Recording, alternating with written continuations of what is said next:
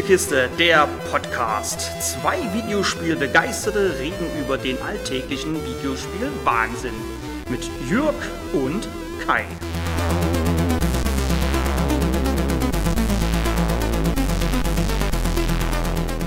Es ist mal wieder Zeit für eine Top 10. Diesmal habe ich für euch die besten Film-Lizenzspiele aus meiner Kiste geholt. Also Videospiele, die auf bekannten Filmlizenzen basieren. Um mir selber die Auswahl etwas leichter zu machen, habe ich ein paar einschränkende Punkte eingebaut. Der einfachste Punkt sind Filme an sich, also keine Serien, TV-Shows oder ähnliches. Der nächste Punkt das Spiel muss auf einem Film basieren oder diesen sinnvoll fortführen. Also keine einfachen Franchise-Spiele wie etwa Rush, das Disney Pixar Adventure auf der Xbox, auch wenn ich das jedem kleinen Pixar-Fan empfehlen kann. Durch diese Trennung fallen Titel wie Star Wars Jedi Knight oder Aliens vs. Predator durch das Raster. Jedi Knight ist nicht nur nicht mehr Kanon, sondern basiert auf keinem Film direkt und Aliens vs. Predator basiert nicht auf den späteren Aliens vs. Predator Filmen, sondern schlicht und ergreifend auf einem Comic. Indiana Jones and the Fate of Atlantis oder 007 Nightfire würden wiederum gelten, da sie die Handlung fortführen, aufgreifen oder schlicht ein weiterer Film sein könnten. Eine klare Trennung war hier wirklich schwer und ich hoffe, es ist mir trotz allem irgendwie gelungen. Punkt 3. Nur ein Spiel pro Franchise oder Film. Und der letzte Punkt? Es ist meine persönliche Liste. Also alles andere, aber garantiert nicht objektiv. So, jetzt aber los. Platz 10 The Thing. Guckt euch hier bitte kein Gameplay an. Das Spiel ist aus der PlayStation 2-Ära und Titel aus diesen Jahren sind alle schlecht gealtert. Aber ich mag den Film und dessen morbide und eisige Stimmung. Die Handlung des Spiels findet nach dem Filmende statt. Ein Einsatzteam, dessen Vertrauen auf die Probe gestellt wird, untersucht die Geschehnisse auf der antarktischen Forschungsbasis. Und durch ein Vertrauenssystem können wir Mitglieder verlieren oder sie mental stärken, wodurch sie uns im Kampf besser unterstützen. Wie im Film wissen wir nicht, wer infiziert ist und wer nicht. Nur unlogisch viele Gegner trüben das Gesamtbild. Platz 9 Disneys Aladdin Warum diese Kultversoftung so weit hinten ist? Disneys Aladdin gibt es in einer Sammlung zusammen mit dem König der Löwen und neuerdings auch dem Dschungelbuch. Diese Collection habe ich mir gekauft, aber die Spiele damals aufgrund mangelnder Hardware nicht spielen können. Spiele nachholen ist eben nicht gleichzusetzen mit das damals nacherleben. Wunderschön anzuschauen sind die Titel aber heute immer noch.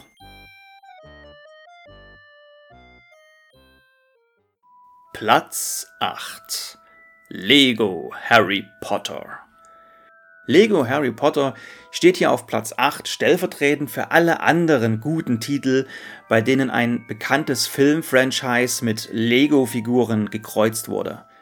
Indiana Jones, Der Herr der Ringe, Star Wars, Jurassic World oder Fluch der Karibik.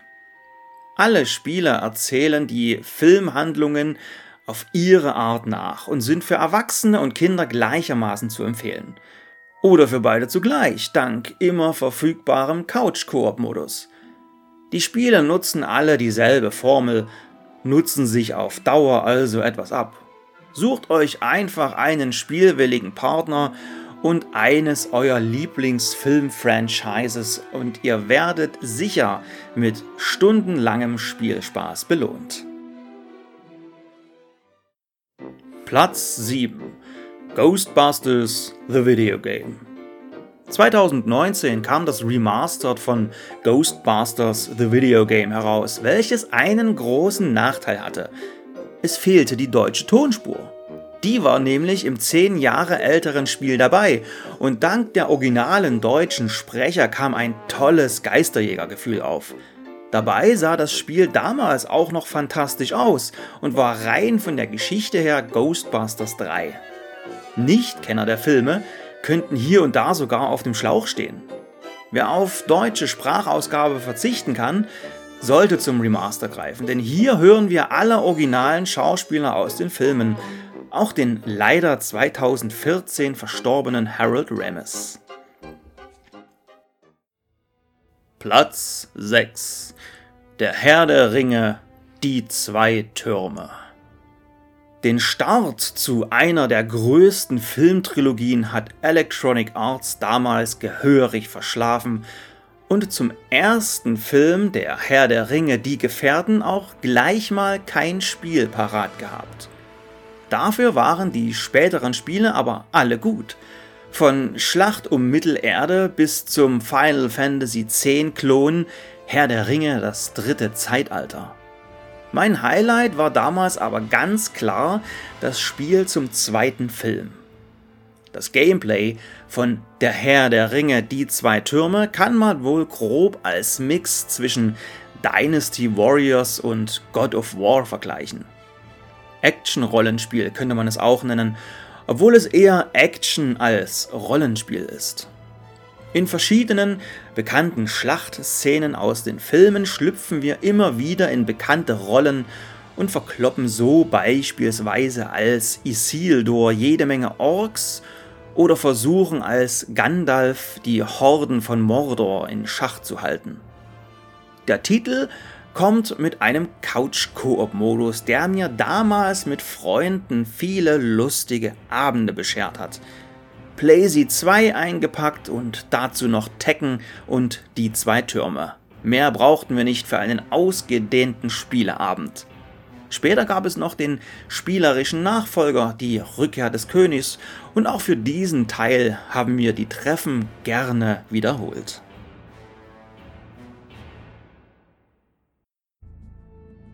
Platz 5 Chronicles of Riddick Escape from Butcher Bay das Spiel, welches von Vin Diesels eigenem Entwicklungsstudio mitentwickelt wurde, ist ein herrlich düsteres First-Person-Action-Adventure. Als Richard B. Riddick ist es unsere Aufgabe, aus dem Hochsicherheitsgefängnis Butcher Bay zu entkommen. Zudem erfahren wir auch, woher Riddick seine markanten Augen bekommen hat. Der Titel ist zeitlich vor den Filmen angesiedelt und war damals ein echter Hingucker. Erschien ja doch noch vor Doom 3 und bot eine ähnlich gute Grafik. Leider kränkelte trotz Vin Diesel als Sprecher ein wenig die Filmatmosphäre, da es streckenweise nur ein geradliniger Shooter war. Wer das Spiel nachholen möchte, sollte sich gleich den Nachfolger Chronicles of Riddick, Assault on Dark Athena besorgen, denn da war die Flucht aus Butcher Bay in einer aufgehübschten Version mit an Bord. It ain't the fall that gets you.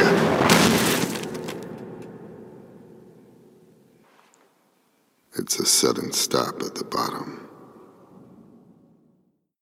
Platz 4 Indiana Jones and the Last Crusade. Bitte was? Eine der besten Spieleversoftungen nur auf Platz 4? Ja, Entschuldigung, der Grund ist simpel. Das Spiel, welches von Fans und Spielern manchmal schlicht Indie 3 genannt wird, ist zwar wirklich gut, ich selber habe es aber viel zu spät gespielt. Ich bin leider Gottes mit Indiana Jones and the Last Crusade The Action Game für den C64 aufgewachsen und Kenner werden es mir daher hoffentlich verzeihen, dass es erst den Turm von Babel und die Legende der Kaisergruft gebraucht hat, bevor ich mich dann auch wieder an diesen Klassiker gewagt habe. Fans des Films sollten diesen Klassiker unbedingt spielen. Und für alle, die sich beim Schauen des Films immer wieder fragen, man kann den Gral nicht mitnehmen. Platz 3 Jurassic World Evolution 2. Ah, hier habe ich mich wirklich schwer getan. Sind die beiden Evolution-Spiele nun nur Teil eines Franchises oder nicht?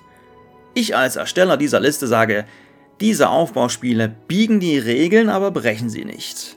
Teil 2 spielt zum Beispiel nach Jurassic World das gefallene Königreich und spinnt die Geschichte weiter.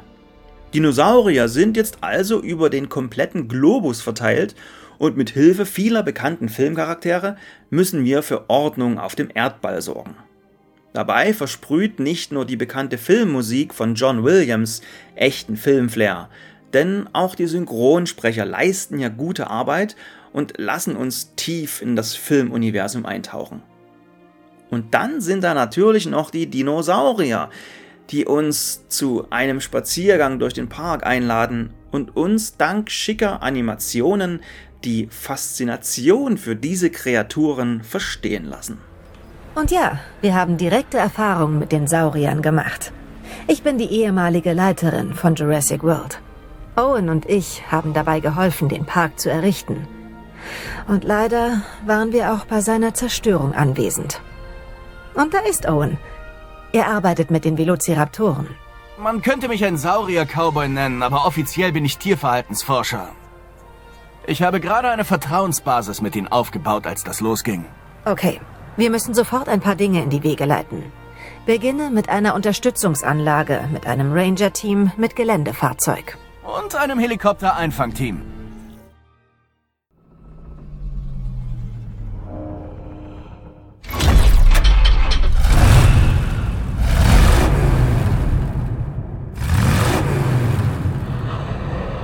Platz 2 Mad Max.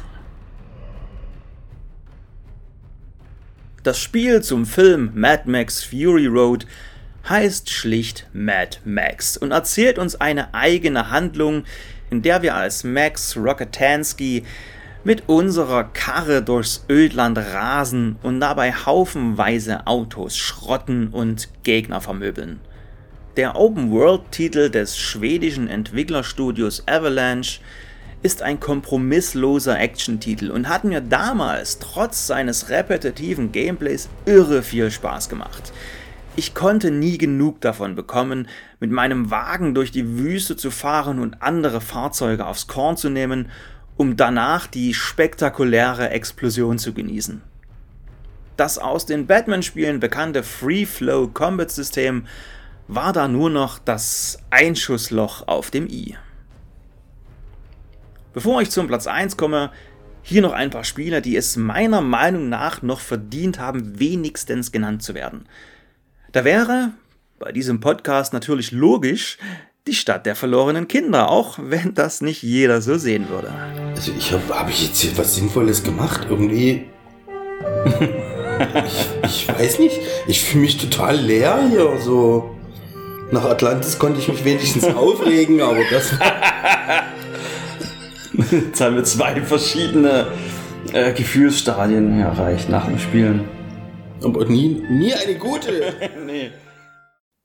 Dann als Fan des ersten Films natürlich auch Predator Hunting Grounds. Spielt sich gut, sieht gut aus, ist leider trotzdem nur ein mittelmäßiger Multiplayer-Titel geworden, der durch seine tolle Atmosphäre und Major Dutch Schaefer aber trotzdem für ein paar abendliche Runden unterhält. 2025.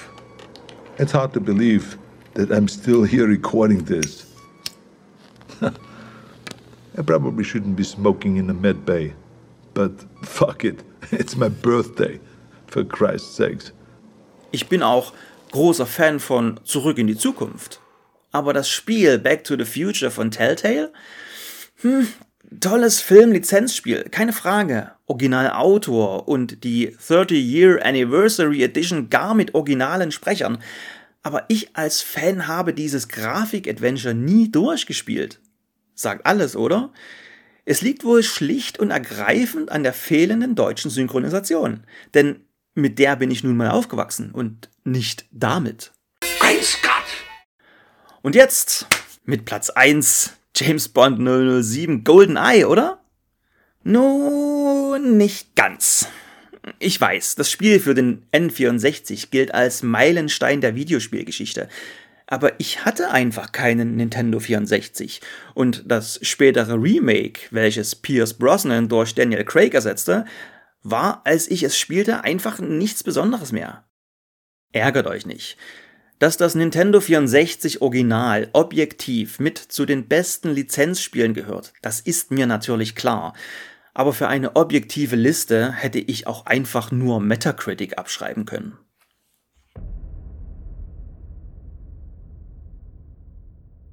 Platz 1 Blade Runner Entwickler Westwood Studios und Publisher Virgin Interactive waren von ihrem dystopischen und den Filmflair perfekt einfangenden Point-and-Click-Adventure damals so überzeugt, dass sie eine provokante Werbekampagne starteten. Ab jetzt gibt es nur noch ein Spiel, las man da auf Werbepostern und bei Anzeigen in Spielezeitschriften. Wie das gemeint war? Nun, man war sich sicher oder man wollte es uns glauben machen, dass man nur noch dieses Spiel spielen will. Nur noch dieses Spiel braucht, wie auch immer. Der Titel saugt uns förmlich in das Filmuniversum ein. Die passende Musik, bekannte Schauplätze, gute Sprecher und eine fesselnde Geschichte. Die war für jeden Spieler bzw. jede Spielerin sogar recht persönlich da ein Zufallsgenerator zu Spielbeginn auswürfelte, wer ein Replikant war und wer nicht. So erlebte man sein eigenes Abenteuer und ja, ab da gab es nur noch ein Spiel. Denn seit 1997 steht Blade Runner auf Platz 1 meiner liebsten Filmlizenzspiele und kein Spiel konnte es seither von der Spitzenposition vertreiben. Wer das Spiel nachholen will, kann das ganz bequem am PC via GOG.com tun. So und nun, was ist euer liebstes Film-Lizenzspiel? Schreibt es in die Kommentare, diskutiert darüber, tauscht euch aus oder gebt Empfehlungen. Wenn euch das eben Gehörte gefallen hat, empfehlt uns gerne weiter oder lasst auf Podcast-Portalen eurer Wahl eine Bewertung da. Danke fürs Zuhören, bis in einer Woche. Ciao, ciao.